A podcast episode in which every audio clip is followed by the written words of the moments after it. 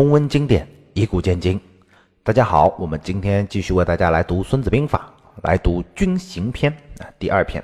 剑胜不过众人之所知，非善之善者也；战胜而天下曰善，非善之善者也。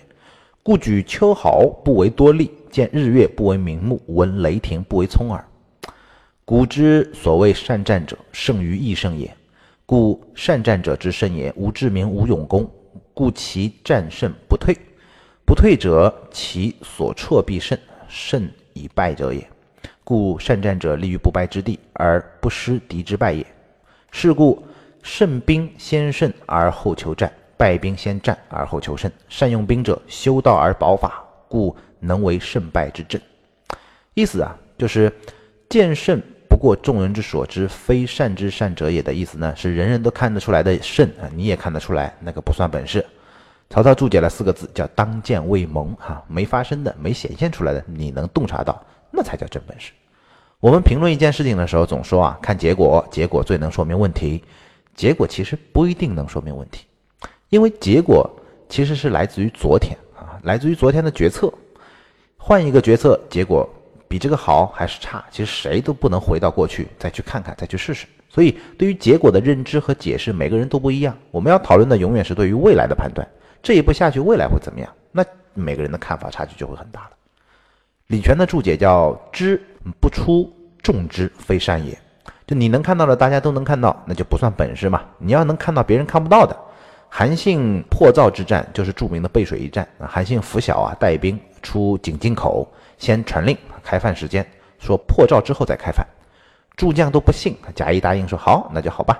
之后呢，背水列阵，赵军看见大笑啊。结果韩信一鼓破赵，刚好到饭点，这就是众所不知的案例。韩信知道的是什么呢？韩信知道的是第一，背水列阵，你是置之死地而后生，让士兵们没有退路，拼死作战嘛。二是两军接战之后，派两千骑兵突入敌营。把赵军的军旗给拔了，全部插上汉军的旗子，大喊“赵军败啦”，让赵军心惊胆颤，一哄而散。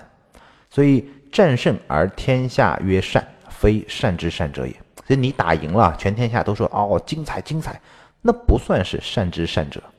按孙子的标准啊，韩信的背水一战又不是善战善之善者了，因为这事儿不常发生啊，不是有把握的事儿。比如你用一万人去击败了敌人的二十万。那必然天下闻名嘛，全天下都说你厉害。两千年后的史书上还写着你的案例。如果你用二十万人吃到敌方一万人，没有人会给你记这一笔的。但是一万人击败二十万人，毕竟是小概率事件。你这个将军怎么带的兵，居然让一万人去跟敌人二十万人遭遇？你靠运气和对方是个笨蛋，啊，就能让你赢了。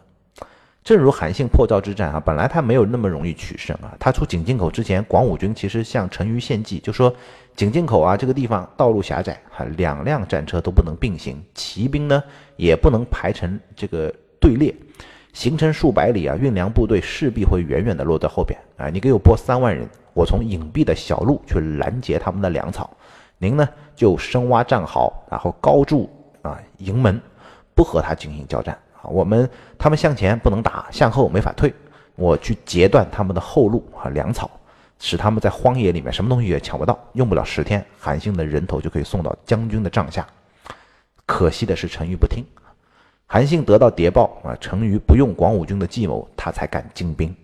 所以在破赵之前，传令活捉广武军，不得杀害。广武军被抓进来之后呢，韩信马上亲自给他松绑，尊他为师。广武军说：“败军之将不可言勇啊。”韩信说：“百里奚在虞国做大夫啊，虞国亡了，到了秦国，秦国却因为他而称霸天下。不是说百里奚在虞国蠢，到了秦国就变聪明，而是在于主公用不用他，听不听他。如果陈馀用您的计策，我就被您给啊抓了。就是因为他不用您，所以我才有机会来侍奉您啊。于是韩信就用广武军之计，又降服了燕国。”从赵军方面来说啊，陈馀不是败给了韩信，是败给了自己。用广武军的话说呢，他有必胜之计，但是陈馀不用，在那一刻其实就已经败了。只要让韩信出了井陉，那谁也挡不住。至于什么时候开饭，听故事的人喜欢这样的精彩细节哈。天下曰善，事实上什么时候开饭啊无所谓嘛。我们要特别警惕那种战胜而天下曰善的精彩案例，自以为可以复制，结果你一上手却复制不了。韩信背水一战得胜，你背水一战可能就被别人给撵到水里去喂鱼去了。举秋毫不为多力，见日月不为明目，啊，闻雷霆不为聪耳。能举起一根毫毛的人呢，不算力气大；能看得见太阳的人呢，呃，月亮的人呢，不能算你视力好；听得见打雷，不能说明你耳朵灵啊。这就是所谓的“古之所谓善战者，胜于易胜也。故善战者之胜也，无智名，无勇功，其故其战胜不退。不退者，其所挫必胜，胜以败者也。”就真正善于打仗的人啊，就是战胜了容易战胜的敌人，甚至是战胜了已经失败了的敌人。韩信何尝不是战胜了已经失败了的赵军吗？因为你没有听啊，真正有智慧的人的计策呀。胜败已定，这句话再强调一遍，就是胜以败者也。真正的善战者不是把敌人打败，而是看见敌人已经败了，他才打。所以，真正善战者都不是名将。名将是什么？名将就是。不可能打赢的仗，他打赢了，所以一战成名。项羽、李广都是这样的千古名将。而真正善战的人，他准备充分，按部就班，一点差错都没有。孙子自己是不是名将呢？他的名主要还来自于《孙子兵法》这本书，历史上没有留下他打仗的具体故事。和他在吴国同朝为将的另外一位就很有名了，伍子胥。那就是轰轰烈烈的超级名将啊！真正的叫生当为人人杰，死亦为鬼雄啊！一生都在仇杀当中度过。他报了父亲被冤死的血海深仇，最后呢，自己也是被冤死了。而孙子自从在吴国为将之后啊，说他的贡献很大，基本上没有什么具体的故事，最后也不知道怎么死的，想必应该是死在自己家的床上，所以没有伍子胥那样被冤死的故事。善战者之胜也，无智名，无勇功。这句话很本质啊！善战者没有智名，没有人说他太聪明了，也没有什么勇功，没有人说他太勇敢了。为什么呢？曹操的注解叫“敌兵行未成，胜之无赫赫之功也”。这和中医上讲了一句叫什么“上医治未病”啊，是是一个道理。什么叫名医呢？扁鹊、华佗都是名医啊，起死回生那叫名医。谁都说要死的给他治活了，这就是有名哈，有治名，有勇功。但是，把要死的人送给他送过去，他都能给治活吗？也许不一定吧。真正的上医，最高明的医生不是治病，是治未病嘛。在你还没有生病的时候给你治，哎，你还没生病，他就看出了苗头，他将要得什么病，然后给你处理一下，给你一个防治方案，最后避免了你得了这个病。那么问题来了，有证据表明那个病你你一定会得吗？啊，这不是骗子吗？是他帮你避免的这个病吗？是你自己也搞不清楚，只有医生他自己知道，高人知道，天知道，记者也没办法写报道，说你本来要得糖尿病啊，全靠这个医生，你没得糖尿病，所以真正的上医他也成不了名医，这就是扁鹊三兄弟的故事啊，就是魏文侯啊问名医扁鹊，他说你们家兄弟三个啊谁医术最好？扁鹊说大哥最好，二哥稍微差一些，我是最差的。啊，魏文侯说有点不理解啊，那扁鹊就解释，他说大哥治病是在病情发作之前，那个时候别人病人还不知道自己会得病，大哥就下药铲除了病根，所以他的医术很难被人认可，所以没名气，连村里的人都不认可他，只是我们自己家里的人才知道他最厉害。二哥治病啊，是在病初期的时候，症状还不是十十分明显。病人也没有觉得痛苦，二哥就能药到病除，所以乡亲们认认为二哥能治一些小病，他的名气也就是在村子里啊，邻村的人就不知道他了。我的动静呢比较大，我治病啊都是病情十分严重的时候，病人痛苦万分，家属呢心急如焚，这个时候我看看到我在经脉上啊穿刺、用针放血，或者是在患处敷一些毒药啊以毒攻毒，使病重的人病情得以缓解或者治愈，所以我名闻天下。名将其实和名医一样，谁都打不了的仗，给他打赢了啊，这是名将。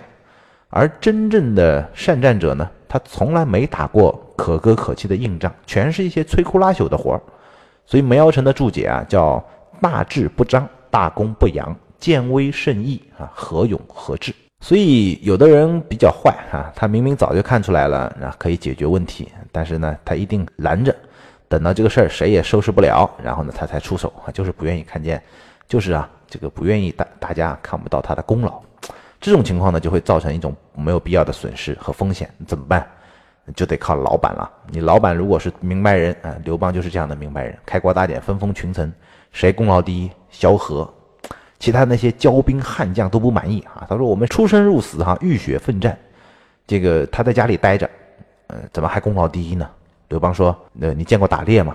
猎人规划路线啊，发现猎物的踪迹，然后放狗去追。你们呢，就是那些公狗。萧何是工人，你们说谁的功劳大？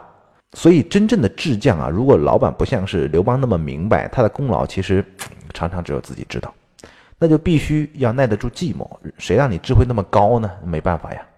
孙子兵法的核心啊，就是先胜后战。故善战者立于不败之地，而不失敌之败也。是故胜兵先胜而后求战，败兵先战而后求胜。意思就是立于不败之地，而不失敌之败也。意思就是两军对峙，你要先看好自己立于不败之地。当然呢，对对方也懂兵法嘛，对方也懂得立于不败之地。这就要看谁先失误。如果对方都不失误，你就这么一直熬下去，就看谁的粮草多。一旦对方露出破绽，有戏可乘，那就猛扑过去，一击制胜。不可胜在己，要立于不败之地，完全在于自己啊，跟别人没关系。可胜在敌，那就看敌人什么时候先犯错。所以唐太宗李卫公问对当中说：“古今胜败一物而已。”比如一棋，一看失误，满盘皆输啊！一招失误，满盘皆输，就这么来的。就像下棋，错了一步被对方抓住了，你天大的本事也救不回来。如果对方是个笨蛋，没看出来，那么就乌龙对乌龙，继续进行下去，那也是你来我往，杀的可歌可泣的。在实际工作当中啊，其实还大家都笨啊，整体水平都比较低的情况是比较普遍的一个。所以有话说，所以有句话是这么说的嘛：我们得以生存，不是因为我们做的有多好，而是因为竞争对手做的太差。成功者都是有这个体会，哎，这个。郭德纲，郭大爷也说过这样的一句话，他说：“相声，我不是我说的多好，而是同行说的太差，所以显得他好。因为知道自己做的真不咋地啊，但是居然成为了大师。敌人失误的时候，你不要错过；敌人不失误的时候呢，当然也不是干等着，就想办法勾引他，让他失误。所以李世民说兵法这句话叫多方以误，他经常出现啊，我们经常提到这句话，就想方设法让他失误。所谓兵不厌诈。”兵者诡道啊，能而失之不能，用而失之不用，静而失之远，远而失之近，利而诱之，乱而取之，时而备之，强而避之，怒而恼之，悲而骄之，义而劳之，情而离之，所有的诡诈全在这儿。你做的这所有的啊五事七计啊，这个十二轨道当中的十二轨道，全部都是为了多方以误而让对方犯错。因为大家都不熟悉兵不厌诈，所以很多人认为轨道就是兵法的核心，用兵就是诡诈。其实不是啊，所有的诡诈都是为了调动敌人而已，不是自己的实力。对方上不上你的钩啊？如果不上钩，你诡诈也没有用啊！你不上他的钩，他诡诈也是白表演。所以《孙子兵法》的核心还是在于下面这句话，叫“胜兵先胜而后求战，败兵先战而后求胜”。打胜仗的军队啊，总先获得他的胜利地位，获得胜利条件之后才会战斗。而打败仗的军队总是冲上去先打，打完之后在战斗当中企图获得机会，侥幸获胜。先胜后战，在取得压倒性优势的前提下打仗，绝不心存侥幸，这就是孙子的思想。有人会说，你这是强者兵法，弱者怎么能够有压倒性优势呢？创业者怎么能立于不败之地呢？其实这样理解并不完全哈，这不是强者兵法，而是所有的兵法。弱者怎么能有压倒性优势呢？就是形成局部优势了。所谓集中优势兵力打歼灭战，创业者怎么能立于不败之地呢？手艺资源啊积累充足了再创业就能立于不败之地。那啥都没明弄明白就去创业，那就看看你运气了。你能不能成为那个中彩，成为名将哈？以少胜多。比如你大学毕业进入一个行业，扎扎实实努力学习，十五年之后你就是行业的老大。你就是高手，这个时候你就立于传说中的不败之地啊，拥有高手的自由。你想扎心就找老板，想跳槽有一大堆人等着，想创业你又有资源，这个时候就是慎重求战。但是谁愿意等个十五年呢？对吧？创业吧，年轻人创业哪行你不懂也不熟，那就选一个看上去很美好的项目开始吧。这就是战中取胜。结果呢也没弄成，再换一个，换个三个行业，这个社会基本上跟你没关系了。你哪个圈子的人都不是。啊，你就被社会给边缘化了。但是媒体上有无数成功英雄鼓励着你啊，他们怎么就行呢？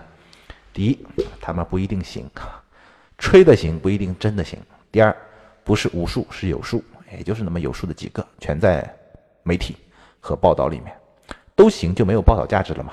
全国有三亿青年，你看创业成功的都被媒体给挖掘出来了，就那么些人，其中还有一半是吹牛的。你想想，能成功的有几个？孙子兵法说：“善战者无智名，无勇功。”他在这个行业扎根了十几年，然后有所成啊，这个没有故事性。女大学生毕业卖性用品啊，来这都能上头条，你说这找谁呢？呃，西方有一句谚语啊，叫“成功者都在私底下偷笑，失败者占据的新闻版面”。所以不要做那个可歌可泣的人，别学那些新闻报道里的人啊，那都是小概率事件。你要学你身边的人，那才是世界的真相。什么样的人能胜呢？孙子总结了，叫“善用兵者，修道而保法，故能为胜败之政。”修道保法啊，胜败之政就是讲政治、讲纪律。政治上人民拥戴，纪律上秋毫无犯。这一点也不是诡道哈，这是永远的基本面。先胜后战，胜和战要分开来看，这是两个阶段。先是胜，基础工作基本面就是胜，然后才战。我们的问题在于总是关注战，不去关注胜，就想取巧啊，求速，也没有啊胜就去打，那就是没有胜算。这是我们今天和大家说的内容，我们下期再见。